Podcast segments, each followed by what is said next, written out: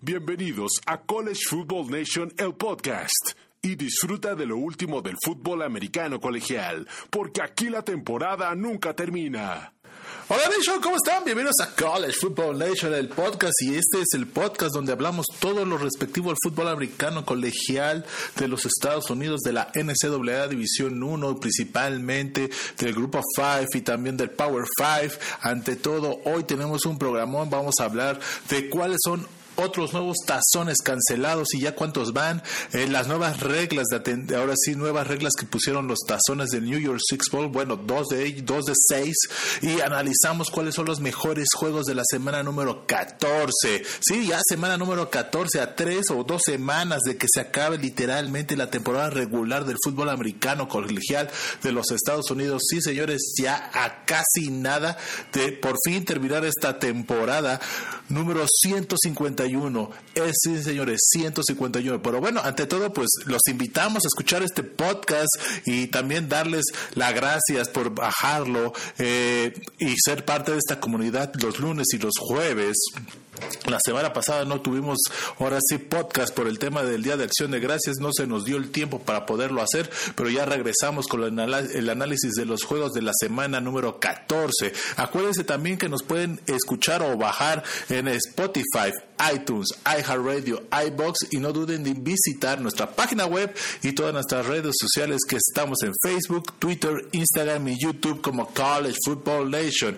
Y bueno, si quieren ya entramos ahora sí eh, en forma y en, en tono de lo que está pasando esta semana de fútbol americano colegial debido al COVID-19, dos tazones más se tuvieron que cancelar. Sí, señores, los comités organizadores de estos tazones comentaron que debido a la pandemia no van a poder hacerle frente a todos los gastos que tienen que ver con el tema del COVID-19 y prefirieron, prefirieron cancelar estos juegos. Y los tazones que se cancelaron fue el Sun Bowl y el Las Vegas Bowl. Y lo más importante es que el Sun Bowl se llevaba en forma consecutiva desde 1935, o sea, ya estaba casi nada de cubrir su centenario eh, en forma interrumpida. Ni la primera ni la segunda guerra mundial detuvo esto, pero bueno, veamos qué pasa. Y bueno, estos dos tazones forman parte de las 10 tazones que ya se cancelaron. Y aquí tenemos la lista de los 10 tazones cancelados. Empezamos con el Bahamas Bowl, Celebration Bowl, el Fenway, el Fenway Bowl, Hawaiian Bowl, el Holiday Bowl, el Motor City Bowl, el Pin Street Bowl y el Red Box Bowl. Y ahorita se le suma el Sun Bowl y Las Vegas Bowl. Pero bueno, ¿qué conferencia ha sido la más afectada debido a esta, a esta información o esta cancelación de tazones? Ha sido la conferencia del Pac-12 con ya cuatro tazones que han sido cancelados, en, los cuales está el Red Box, el Holiday Bowl, el Sun Bowl y el Las Vegas Bowl. El Sun Bowl se iba a enfrentar contra un equipo del Pac-12, contra un equipo de la conferencia del ACC y Las Vegas Bowl iba a ser el Pac-12 contra un equipo de la conferencia del SEC. Entonces, ¿cómo lo ven, Nation? Eh, y se va a ir, lo más seguro es que se van a ir sumando más tazones. Y bueno, y hablando de los tazones, tocamos ahora de los tazones más importantes, el New York Six Bowls, en el cual dos tazones de esos seis tazones importantes eh, de la clásica tazoniza acaban de sus nuevas reglas de asistencia. Tanto el Fiesta Bowl como el abuelo de todos los tazones, el Rose Bowl, acaban de informar que no van a aceptar aficionados en ninguno de sus dos juegos, literalmente. Pero bueno, el Fiesta Bowl informa que solo se le va a permitir a familiares de los jugadores y los coaches a poder entrar a ver el juego en vivo. En el, en el caso del del Rose Bowl, eso va a ser más complicado. Todavía lo están analizando, están viendo si, si es posible. Principalmente el estado de California ha visto, eh, se ha visto más estricto por el alto número de casos que tienen de COVID-19 en el estado y, y, todo lo están analizando. Uno de los casos más importantes que chequense, el condado de Santa Clara, California, donde juegan los Cardenales de Stanford, ha cerrado todas las actividades o cualquier deporte de contacto contacto. Y sí, señores, Stanford, sus dos últimos juegos de la temporada van a ser de visitante. O sea, no va a poder recibir ninguno de esos dos juegos, que uno, al menos uno ya lo tenía como local. Pero bueno, ya ahora sí ya tocamos los juegos más importantes de la semana número 14. Como siempre lo vemos, hacemos un análisis un poquito más intenso, más detallado de los tres primeros juegos y después hacemos unos cuantos de una forma más rápida para que el podcast no sea tan pesado y no tan largo. Pero bueno, si quieren empezamos con el primer podcast, o el primer juego, perdón. Sí, el primer juego va a ser Texas A&M versus Auburn. El juego va a ser el 5 de diciembre a las 4 de la tarde hora del centro. Lo va a, lo va a transmitir ESPN. La línea abrió, aunque ustedes no lo crean, Auburn menos 3.5. En la historia de la línea llegó a subir a menos 7. Altas bajas abrió con 47.5 y llegó a subir a 49. Sí, señores, a 49. Y veamos qué pasa al día de hoy. Y bueno, lo, empezamos si quieren en el análisis de los de Texas AM. Los Aggies no han bajado el ritmo y eso que han tenido algunos juegos cancelados y la semana pasada se despacharon ni más ni menos que al campeón LSU. Pero bueno, con todo lo que le ha pasado a LSU, creo que cualquier equipo le puede pagar y le ganaron 27. No estuvo tan fácil. La verdad fue un, muy buen juego defensivo por parte de LSU y LSU no, no tuvo herramientas ofensivas para poder eh, lograr tener más de siete puntos. Pero los Aggies, los Aggies, discúlpenme, tienen siete victorias consecutivas y solo una, eh, y solo, perdón, cinco victorias consecutivas y solo una derrota contra el número uno de la nación que es Alabama. Los Aggies han anotado más de 40 puntos en los últimos tres de sus últimos cuatro juegos. Y ahora nos vamos por el otro lado. Auburn, sí señora, los Tigres de Auburn tienen aún posibilidades de entrar a uno de los tazones importantes porque se encuentran en el tercer lugar de la, de la división del Este. Atrasito ni más ni menos de los Aggies.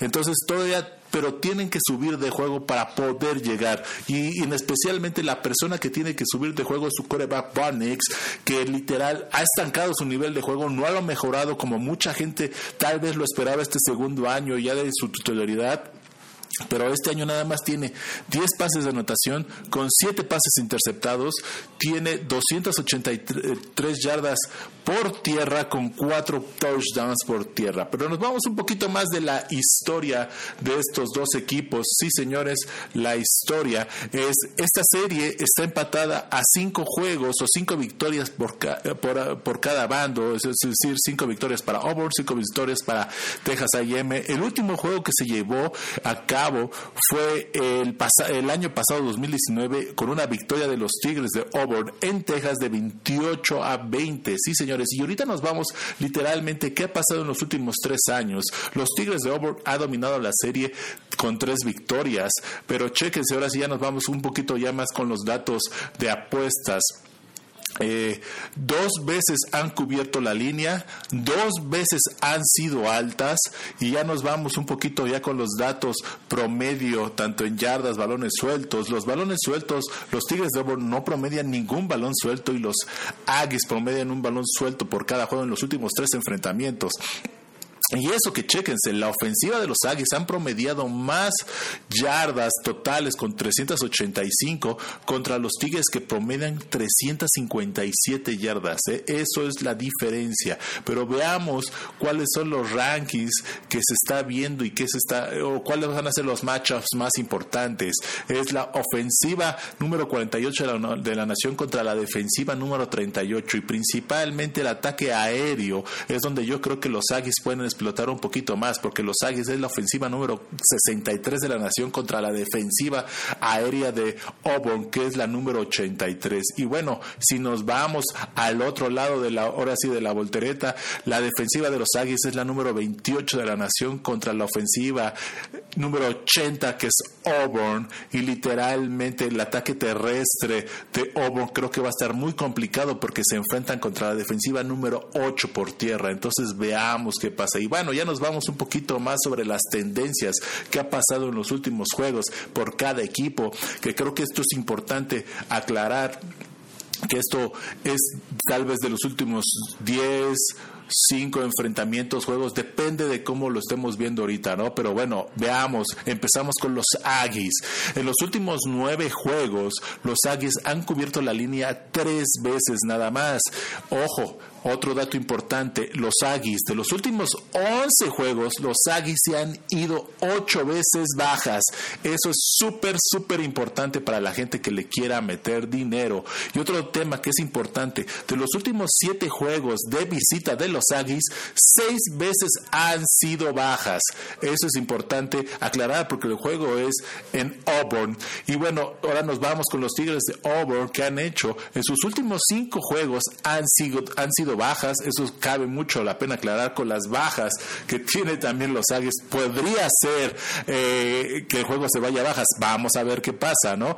De los últimos ocho juegos de esta temporada, los, los Tigres de eh, los Tigres de Auburn tienen siete juegos baja también, chéquense. Y de los últimos cinco juegos de los Tigres de Auburn contra oponentes de la conferencia del SEC, cinco veces han sido bajas de sus últimos cinco. Entonces, estamos viendo claramente una tendencia a la baja. Y, y otro, otro dato importante, de los últimos 20 juegos jugados en sábado por parte de los Tigres de Auburn, 13 veces han cubierto la línea. Pero bueno, nosotros qué estamos esperando que pueda pasar en este enfrentamiento? Ahí les va. Nosotros pensamos que Texas A&M va a ganar el juego, eh, va a cubrir la línea, porque acuérdense que la línea abrió con eh, Auburn menos 3.5 y llegó a estar a menos 7, eh, pero ojo, al día de hoy la línea ya cambió como lo estamos viendo y ya le dio la vuelta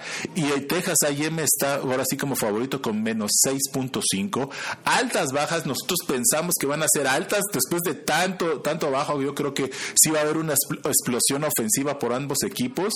Acuérdense que las altas, bajas, la línea abrió con 47.5 y subió a 49, pero al momento que estamos haciendo el podcast está en 48.5 y nosotros qué estamos eh, pronosticando que a los Aggies estén metiendo entre 28 a 30 puntos y los Tigres de Auburn estén metiendo entre 21 a 23 puntos. Entonces, si ustedes suman eso sin ninguna posibilidad, sin ningún problema, podrían llegar a cubrir las altas. ¿Sí? Y bueno, nos vamos al segundo, al segundo juego de, de la semana número 14 y es el gran clásico. Alabama visita a los Tigres de LSU. Eh, el juego es el 5 de diciembre a las 6, 7 de la noche, hora del centro lo va a televisar la cadena televisiva CBS. La línea abrió Alabama menos 2.5. Eh, es increíble, menos 2.5 abrió, pero con todo lo que ha pasado, con, eh, el tema de que iba a regresar Nick Sebe, no iba a regresar, pero ya regresó, subió la línea a menos 29.5. Altas, bajas, 74.5 y llegó a bajar en el transcurso de lo que llevamos, eh, ahora sí, de la semana a menos 60, a 67. Pero bueno, ahora sí empezamos con el análisis. Alabama es rankeado número uno en todos los pools, tanto el de los coaches como la prensa asociada y en el más importante, el del comité de los playoffs. Eh, este fin de semana lo que no se sabía es si iba a regresar o no iba a regresar el head coach Nick Saban y sí, lo más seguro es que sí regrese porque acuérdense que la semana pasada fue detectado de COVID-19 y el head coach interino Steve Sarkisian llevó a la victoria a, Alabama en el Iron Bowl contra Auburn de 42-13. Pero bueno, ahora nos vamos por el lado de LSU. Los Tigres están en caída libre hablando de la ofensiva, promediando nada más 14 puntos de sus últimos tres juegos. Apenas pudieron hacerle 7 puntos a los Aggies de Texas A&M la semana pasada. Y el problema está en la posición de coreback, porque los, los corebacks de LSU, los tres corebacks que han, que han jugado en conjunto, promedian el 60% de sus pases completos, nada más para 17 pases de anotación y 8 pases interceptados. Y bueno, hay todavía muy malas noticias para los Tigres y para toda la gente que la apuesta. Es, creo que este es un, tema importante. El receptor número uno de los Tigres, Terrence Marshall Jr., ya dejó el equipo, dijo que prefiere eh, prepararse para el draft de la NFL. Eh, ¿Por qué? ¿Por qué dicen eso? Porque se proyecta que Terrence va a ser seleccionado en la primera ronda del draft. Entonces creo que el dinero está matando al amor de la universidad en este caso. Pero bueno, ahora vamos a ver un poquito de historia. Este es el enfrentamiento número 86 entre estas dos universidades, en el cual Alabama tiene 53 victorias, LSU tiene 26 victorias y han empatado cinco veces. En Baton Rouge, que es en la casa de LSU, Alabama tiene ni más ni menos 28 victorias, LSU tiene 9 y dos veces han empatado. El último enfrentamiento fue el megajuegazo entre Tua versus Joe Burrow el 9 de noviembre del año pasado 2019 con un marcador de 41-46. Y veamos los récords que tienen los head coaches contra ahora sí contra ahora sí contra las universidades. Nick Saban tiene un récord histórico contra LSU de cinco de 10 ganados, 5 perdidos y ya como head coach de Alabama, 10 ganados, 4 perdidos. Acuérdense que Nick Saban ha sido head coach de Toledo, eh, Michigan State, LSU y Alabama. Y nos vamos por el otro lado. LSU Ed O'Brien tiene un récord de por vida contra Alabama de un ganado, seis perdidos y ya como head coach de LSU de un ganado, tres perdidos. Ed ha sido head coach de Mississippi State, también fue head coach interino de los Troyanos de Sur de California y ahorita también fue head coach interino de LSU y ya después lo nombraron como head coach oficial de los Tigres. Pero ahora nos vamos un poquito a la historia o a los rankings si quieren primero. Veamos cuál va a ser lo que puedan explotar. La ofensiva de la Mama es la número 3, eh, horas y yardas totales, y la número 4 por aire.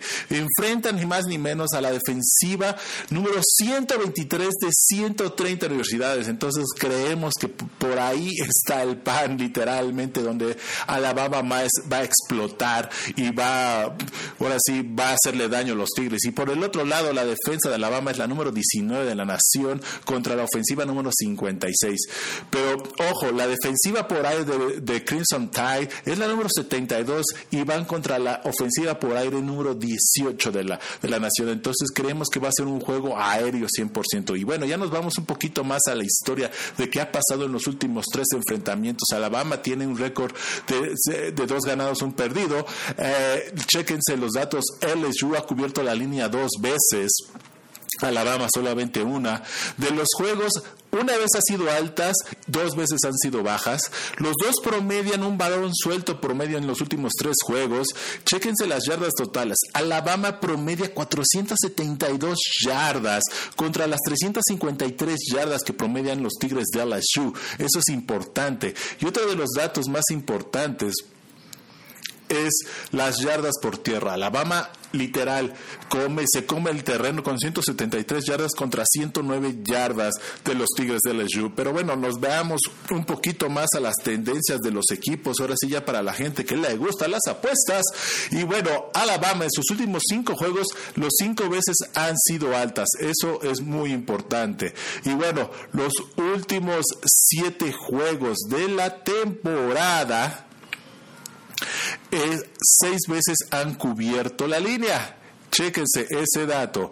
Y bueno, y los últimos cinco juegos contra oponentes de la conferencia del SEC, cinco veces han sido altas. Eso cabe mucho la pena aclarar. Y por el otro lado, los Tigres de LSU de sus últimos 11 juegos, tres veces han cubierto la línea. Eh, de sus últimos seis juegos, cuatro veces han sido bajas y de sus 10 últimos juegos contra Alabama, siete veces han sido bajas. Estos juegos son totalmente defensivos. Esa es la historia que eh, se ha tenido literalmente. Pero bueno, nosotros qué pensamos que va a tener al día de hoy? Nosotros creemos que Alabama va a ganar, eh, pero ni más ni menos creemos que LSU va a poder cubrir la línea. Chéquese por qué. Porque nosotros pensamos que Alabama va a estar metiendo entre 48 a tal vez 50 puntos y LSU va a estar metiendo entre 24, 27, 28 puntos. Entonces, al día de hoy que estamos haciendo el podcast, la línea está Alabama menos 29.5. Entonces, si choca la diferencia, sin ningún problema. Y también nosotros pensamos que van a ser altas, porque eh, aunque la línea empezó con 74.5. Al día de hoy, cuando estamos haciendo el podcast, está en 67. Entonces, si ustedes nos hacen la sumita de lo que acabamos de decir, creemos que sin ningún problema van a poder cubrir la línea estos dos equipos para las altas. Pero bueno, el tercer juego de la, del, programa es los Buckeyes de Ohio State visitan a, a los espartanos de Michigan State. El juego va a ser el sábado 5 de diciembre a las 11 de la mañana. Sí, señores, a las 11 de la mañana la, la, cadena televisiva que lo va a transmitir va a ser ABC.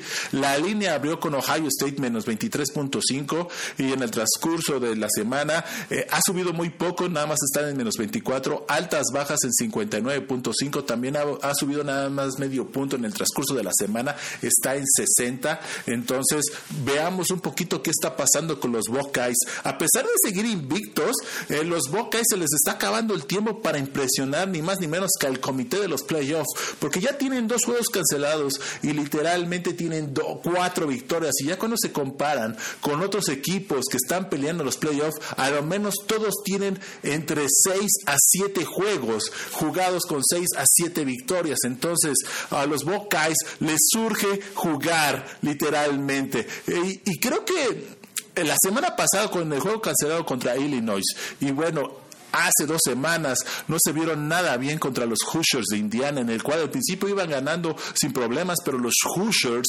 remontaron en, el, en la segunda parte y casi empatan el juego. Pero bueno, creo que, y no se vieron nada bien los Buckeyes. Ese es el tema, no se vieron nada bien. Y después de esta semana de descanso, hijo, literalmente creo que los tienen como número cuatro de la nación por todo lo que se podría tener de talento. Pero al no tener juegos tampoco tienen cómo exponerse. Y literalmente, si juegan mal, también se van a ver mal y tienen un muy poquito margen de error los Buckeyes. Pero bueno, el único constante que ha sido la actuación del coreback Justin Fields, que es candidato al trofeo Heisman, que ha promediado 300, más de 300 yardas por juego, con cuatro pases de anotación también por juego. Y bueno, y por el otro lado, Michigan State, Rocky Lombardi, su coreback, no tuvo grandes estadísticas, pero dar, dio, creo que dio la gran sorpresa de la semana al derrotar y quitarle el invicto a Northwestern, ganándole 29 a 20.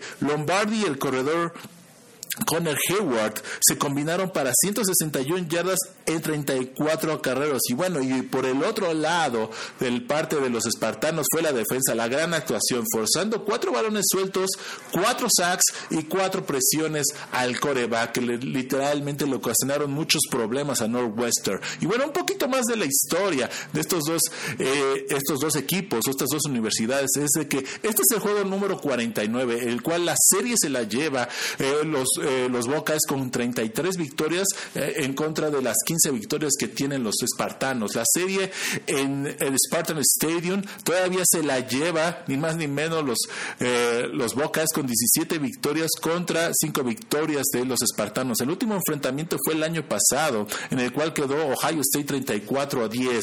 Y bueno, los los Buckeyes llevan cuatro victorias consecutivas desde el 2016 y también los, y los espartanos buscan su primera victoria en Spartan Stadium contra el Ohio State desde 1999. Siete victorias consecutivas han tenido los Buckeyes en Spartan Stadium, pero este es un dato también muy importante que antes no lo tenía los espartanos. Es que los espartanos es uno de los tres equipos dentro del fútbol eh, Bowl Subdivision, que está Alabama y Georgia, con dos victorias sobre equipos rankeados dentro del top 15 o dentro de los mejores 15 eh, equipos eh, rankeados por la prensa asociada y fue contra Michigan el número 13 de la nación en ese momento el 31 de octubre y contra Northwestern en la semana pasada eh, que siendo rankeado el número 11 pero bueno veamos un poquito más de historia. Como les dijimos de los últimos tres enfrentamientos los tres años se las ha llevado Ohio State las tres veces han, eh, han, cubierto la línea los Buckeyes y las tres veces han sido bajas. Y ya nos vamos un poquito más que lo que ha pasado en el juego. Los espartanos promedian tres balones sueltos eh, por juego contra casi los 1.67 balones eh, sueltos que promedian los Buckeyes. Y bueno, en yardas totales los Buckeyes apabullan a los espartanos con 466 yardas contra las 251 yardas. Creo que esa es, esa es la clave y principalmente principalmente el ataque terrestre, porque los Buckeyes han hecho promedio 259 yardas contra 61 yardas de los espartanos. Ese, eso es clave. Pero bueno, ahora nos vamos un poquito a las tendencias. De los últimos nueve juegos, de los, ahora de los Buckeyes, tres veces han cubierto la línea. Y de los últimos 15 juegos contra los espartanos, los Buckeyes han cubierto la línea 10 veces. Eso es importante. Y de los últimos 16 juegos que han tenido los Buckeyes contra equipos dentro de la conferencia del Big Ten, 11 veces han cubierto la línea. Eso cabe mucho la pena aclarar. Y bueno, esto es un dato como que extra, en el cual que los Buckeyes en sus últimos 6 juegos jugados en el mes de diciembre, 5 veces han sido bajas. Y bueno, y por el otro lado, los espartanos de Michigan State, en sus últimos 14 juegos, solamente 4 veces han cubierto la línea. De sus últimos cinco juegos contra Ohio State, cinco veces han sido bajas. ¿eh? Chequense ese dato. Y bueno, este dato creo que es crucial. De sus últimos siete juegos en casa, en Spartan Stadium, los Espartanos de Michigan State han cubierto la línea solamente una vez. Eso, eso es importante. Y de sus últimos 13 juegos contra rivales dentro de la conferencia del Big Ten, los espartanos han cubierto la línea tres veces. Pero bueno, nosotros qué esperamos que pase literalmente. Los Buckeyes tienen que impresionar y tienen que meter muchos puntos. Nosotros esperemos que pase, que los Buckeyes ganen, van a cubrir la línea sin ningún problema. Eh, al momento que estamos haciendo el podcast, la línea está en menos 23.5, igual momento en que abrió. Entonces nosotros estamos esperando que los Buckeyes metan entre 40 a 48 puntos y los espartanos estén metiendo a, promedio entre unos 14 a 21 puntos, además tirándole entre 17 a 21 puntos. Entonces nosotros pensamos, y como lo estamos viendo, que va a cubrir la línea de los Buckeyes va a ganar los Buckeyes y van a ser altas, porque al momento que estamos haciendo el podcast, la línea de altas bajas está en 59.5. Eso, eso cabe mucho la pena, Clara. Y bueno, ya estamos casi a punto de cerrar el podcast y ya así para dejarlos ya descansar y que ustedes se vayan a apostar literalmente a donde ustedes quieran vamos a entrar con los siguientes juegos, que donde ya vamos a entrar un poquito más, más rápido, en el cual vamos a ver que West Virginia visita a los ciclones de Iowa State. Este va a ser un juegazo, créanme, aunque usted no se pinte mucho, y este podría ser el juego que ya catapulte a los ciclones a esa final de conferencia tan deseada, y tal vez a un paso más de ser campeones de la conferencia que no lo han hecho desde 1912. Pero bueno, este juego va a ser el 5 de diciembre a las 2.30 de la tarde. La línea abrió con Ohio State menos 6.5, altas bajas 49. Pero bueno, nosotros qué pensamos que va a pasar? es, nosotros pensamos que Ohio State va a ganar, sufridamente, pero va a ganar. ¿Por qué? Porque eh, West Virginia le puede dar un mega susto y va a cubrir la línea y en total van a ser altas. ¿Por qué van a ser altas? Porque nos estamos esperando que Iowa State esté metiendo entre 28 a 30 puntos y West Virginia, los montañeses, estén metiendo entre 24 a 27 puntos. La diferencia en la línea, acuérdense que está en menos 6.5. Entonces, si, vemos los cálculos, sin ningún problema, los montañeses van a cubrir la línea y van a ser... Eh, eh, dijimos altas, sí señores, van a ser altas. Pero bueno, Las Vegas, chequense ese dato, Las Vegas promedian o eh, pronostican que van, eh, que las bajas están con un 66%. Y bueno, por otra parte, nos estamos yendo al otro juego, ahora sí nos vamos a la conferencia del Pac-12, los Patos de Oregon, que tienen, después de haber perdido contra Oregon State, visitan a, los Golden Birds de California de Berkeley. El juego va a ser el 5 de diciembre a las 6 de la tarde, horario central, transmitido por ESPN. Oregon, la línea salió con Oregon menos 11, altas bajas 57.5. Pero nosotros, ¿qué esperamos que pase? Que Oregon levante la mano y gane. Eh, van a cubrir la línea y esperamos que sean bajas, porque al momento que estamos haciendo el podcast, eh, están haciendo a altas bajas de 58.5 y nosotros estábamos esperando que Oregon esté metiendo tal vez entre 30 a 35 puntos. Es lo que está promediando juego por juego y literalmente también la defensiva de Oregon promedia por lo menos 30 puntos de recepción, pero la ofensiva de los Golden Bears no es tan explosiva como lo que se ha enfrentado contra UCLA, contra Oregon State y contra Stanford que le han hecho daño. Y creemos que los Golden Bears van a estar metiendo entre 20 a 21 puntos. Entonces, si hacemos la suma entre 35 y 28, vamos a estar sumando entre a lo mucho 56 y 57. Y la línea al día de hoy está en 58.5. Entonces, tendría que los Golden Bears o los Patos de Oregon meter más puntos. Eso es lo que nosotros esperamos en esta semana número 14. Bueno, Nation, eso ha sido todo por el programa de hoy. Ante todo, muchísimas gracias por bajar ese podcast, seguirnos y formar parte de esta comunidad de College Football Nation. Acuérdense en seguirnos en Spotify, iTunes o también nuestra página web que es collegefootballnation.net. Ante todo, muchísimas gracias. ¡Chao!